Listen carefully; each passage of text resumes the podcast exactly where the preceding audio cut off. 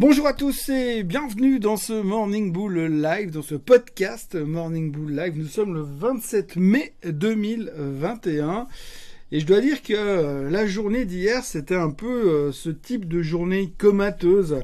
C'est un peu le style lendemain de gueule de bois où faut pas trop nous parler, où on se jure qu'on boira plus jamais, puis que finalement il se passe rien. C'était le 125e anniversaire du Dow Jones, alors vu l'âge avancé euh, de la grand-mère, peut-être que les gens ont estimé que c'était mieux de pas trop faire de bruit et puis de rester tranquille.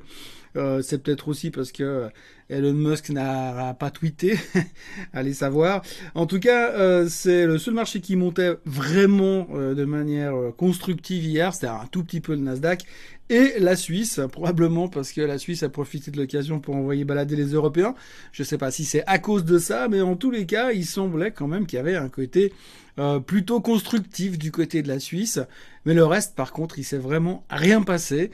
Euh, c'est assez symptomatique et assez rare pour être signalé que la Suisse se sorte un peu mieux euh, de l'histoire de la journée par rapport aux autres indices. Donc, pas grand chose à dire, comme je le disais, on a pris beaucoup de temps pour parler de nouveau de l'inflation. Alors l'inflation, la bonne nouvelle, c'est que on est un peu dans cette phase où ça va, ça vient, tout coup on a peur, après on n'a plus peur. Euh, donc là on est dans cette phase où on n'a plus peur.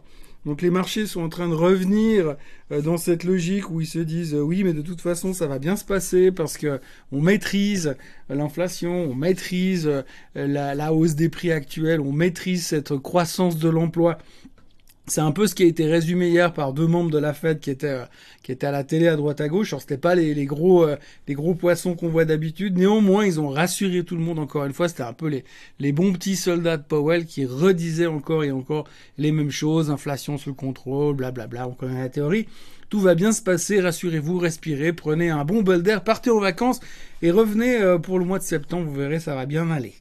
Bref, on a beaucoup parlé de ça et c'était le seul point positif mais qui ne motivait personne à faire quoi que ce soit. Autrement, euh, donc euh, Elon Musk, comme je l'ai dit, n'a pas tweeté, euh, car rien d'important de ce côté-là, euh, du côté marché en tous les cas. Par contre, alors, on parle beaucoup du fait que Tesla pourrait racheter une société de semi-conducteurs. Alors, comme vous le savez aujourd'hui, on est dans une phase de, de shortage au niveau des semi-conducteurs. il y a pas mal de constructeurs d'automobiles qui commencent à être un tout petit peu, excusez-moi du terme, mais dans la merde. Donc, ils doivent trouver absolument des semi-conducteurs pour pouvoir continuer à bourrer leur voiture d'électricité surtout euh, les voitures électriques, puisque c'est encore pire que les autres. À la limite, dans les voitures avec des moteurs thermiques, on peut encore se dire qu'on va racheter des Mustangs de collection modèle 1968, et puis que dedans on mettra, on a moins besoin de semi-conducteurs, et puis qu'on va consommer plein d'essence et polluer beaucoup. Mais pour ce qui concerne les voitures électriques, il va quand même falloir euh, trouver beaucoup de semi-conducteurs et c'est un des challenges du moment et on sait que Tesla est dans la panade parce qu'ils ont vraiment besoin de beaucoup. Donc du coup la rumeur du marché, en tout cas ce que Tesla laisse entendre, c'est que pour l'instant ils seraient prêts à racheter carrément une société de semi-conducteurs. Comme ça du coup bah, ils seraient leur premier client de cette société-là et puis ils court-circuiteraient tout le monde. Donc euh, bon ça reste à voir si c'est possible. Non, la grande question et le gros challenge que les gens vont essayer de trouver ces prochains jours, c'est qui est la société en question qui pourrait se faire racheter Est-ce qu'elle est cotée en bourse Est-ce qu'il y a un truc à spéculer derrière? En tous les cas, euh, les analystes ont commencé à en parler en disant que c'était peut-être pas forcément une bonne idée parce que c'était extrêmement coûteux. Euh, donc euh, à suivre attentivement, c'est un sujet qui risque de revenir récurrent un peu ces temps en tous les cas. Ce qu'on notera quand même, c'est que Tesla se comporte très bien ces derniers jours, qu'elle a parfaitement rebondi sur son support des 550 et qu'elle a déjà repris 70 balles depuis. Donc ça, ça va, ça va plutôt bien de ce côté-là. techniquement, elle rebondit en tout cas très très bien. On parle aussi euh, de GameStop, alors en dehors du fait que les hedge funds continuent de se faire démonter sur les shorts euh, sur GameStop, AMC, euh, BlackBerry, enfin les, stocks de Wall Street Bet, GameStop a annoncé ou en, en train de montrer qu'ils ont l'intention, je cite, hein, de lancer une plateforme NFT liée à l'Ethereum qui fera du, la blockchain, en gros, plus ou moins. Ce qui est bien, c'est que euh, je comprends pas trop le fond de l'histoire. Hein. Créer une plateforme avec des non-fungible tokens qui sera lié à l'Ethereum mais qui sera un principe de blockchain. Alors je comprends pas tout parce que évidemment j'ai 50 ans donc je suis un petit peu à la rue par rapport à ça. Mais en tout cas ce que je vois c'est qu'ils auraient pu aussi rajouter qu'en plus ils faisaient un vaccin anti-Covid et puis du coup alors là on avait la totale là le coup parfait en bourse. Donc c'est une super bonne nouvelle bien sûr blockchain plus euh, Ethereum plus euh, plus non fungible token NFT Franchement, ça rigole. Alors, je sais pas ce que ça va leur rapporter financièrement euh, en termes de structure et de résultats, mais ça devrait beaucoup plaire euh, aux, euh, aux, crazy guys de Wall Street Bet.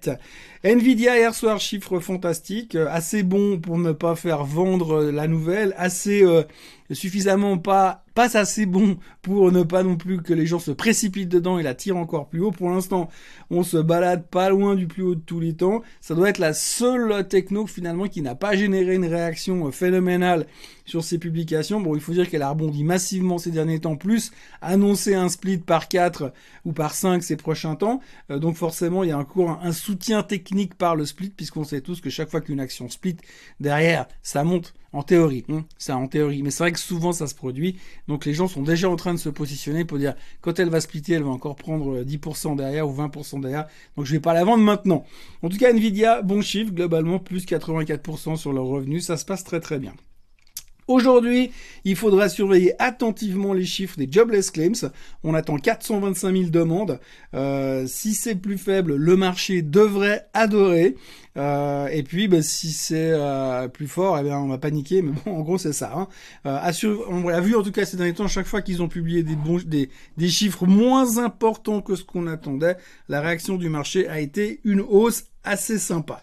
Donc à surveiller, il y aura aussi le GDP US qui devrait être de 6,5% pour le Q1.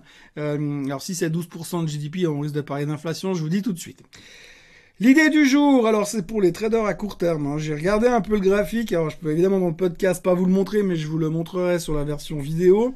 Euh, vous pouvez le voir sur la version vidéo sur la chaîne Suisse Côte Suisse, euh, vous verrez euh, que Roche est dans une espèce de triangle latéral. Alors ça fait un moment qu'elle fout rien, euh, qu'elle a des chiffres qui sont bons mais que le marché s'en tape. Là depuis quelques jours, le titre est bien remonté de manière assez verticale depuis depuis le regain d'intérêt en guillemets sur le marché suisse. On est passé de 298 à 313. Techniquement, elle est sur, sur la résistance de son canal descendant. Hier soir, intraday, elle s'est retournée pour finir juste en dessous de cette résistance. Elle n'a pas réussi à la casser. Aujourd'hui, les futurs sont globalement en baisse sur, euh, sur, les, sur les indices. Donc j'aurais tendance à vouloir jouer un repli de rush en direction des 300 francs. Bon, pas aujourd'hui, mais sur ces prochains jours.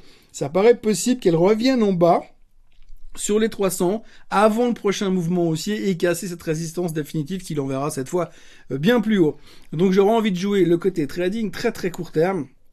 Il faut jouer ça avec des puts ou avec euh, des puts qui bougent bien et puis ou bien alors un mini future short pour jouer cette, euh, ce repli de quelques pourcents à la baisse. Ça me paraît assez intéressant. Je reste convaincu que sur le long terme, Rush ira beaucoup plus haut, mais ça pourrait être pas mal à jouer.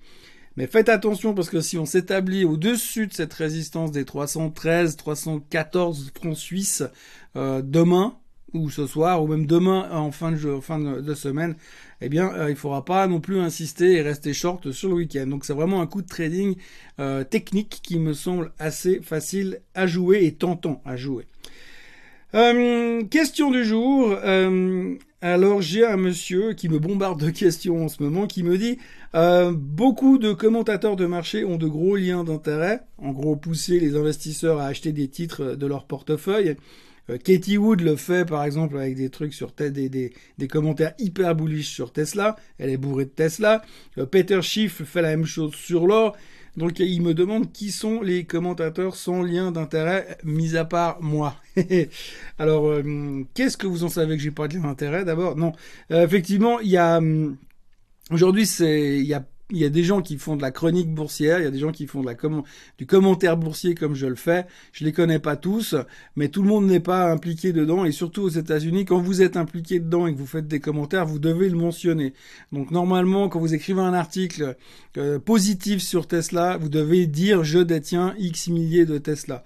Euh, alors en l'occurrence, J'en connais, euh, il y en a plein des gourous, mais si vous voulez, tous les analystes financiers euh, qui sont, euh, qui travaillent à Wall Street en général n'ont pas trop le droit d'être investis dans les actions qu'ils couvrent, sinon ça pourrait être un peu ambigu comme position. Donc quelque part, ils ont peu de liens de ce côté-là. Après, vous avez tous les, commentateurs euh, télé, radio qui, qui existent. Alors moi, j'en écoute pas ou peu, puisque j'ai déjà assez de boulot à m'écouter moi-même. Mais euh, regardez par exemple Jim Cramer, euh, le gars sur CNBC qui est à moitié taré, qui casse tout quand ça va pas et qui est fou de joie quand ça va bien. Jim Cramer est un, un ancien hedge fund manager qui lui fait des commentaires sur pas mal d'actions où il n'a pas forcément de, centre d'intérêt, c'est sur sa propre opinion et il n'est pas lié aux sociétés, donc il est un peu plus libre de ce côté-là. Après, il y en a certainement d'autres. Hein, je vais pas, les, connais pas tous et je vais pas les citer, mais mais je crois que ce qui est important, c'est d'abord, vous savez, quand on parle de finance, c'est toujours intéressant de vous baser sur euh, sur euh, la confiance que vous avez en la personne, déjà, bien sûr, et, puis aussi de vous dire qu'il faut vous construire votre propre idée. Et je pense que les gens qui se contentent de, de se dire ah si Katie Wood elle dit ça, c'est que c'est bien, c'est qu'ils ont un petit peu un manque de jugeote. Et il faut peut-être chercher un peu plus loin et avoir d'autres opinions. Avant de, d'investir, moi j'ai tendance toujours à chercher euh, celui qui est pour, celui qui est contre, pour avoir les deux avis, et puis m'aligner un petit peu sur celui qui me correspond le mieux par rapport à ma propre opinion.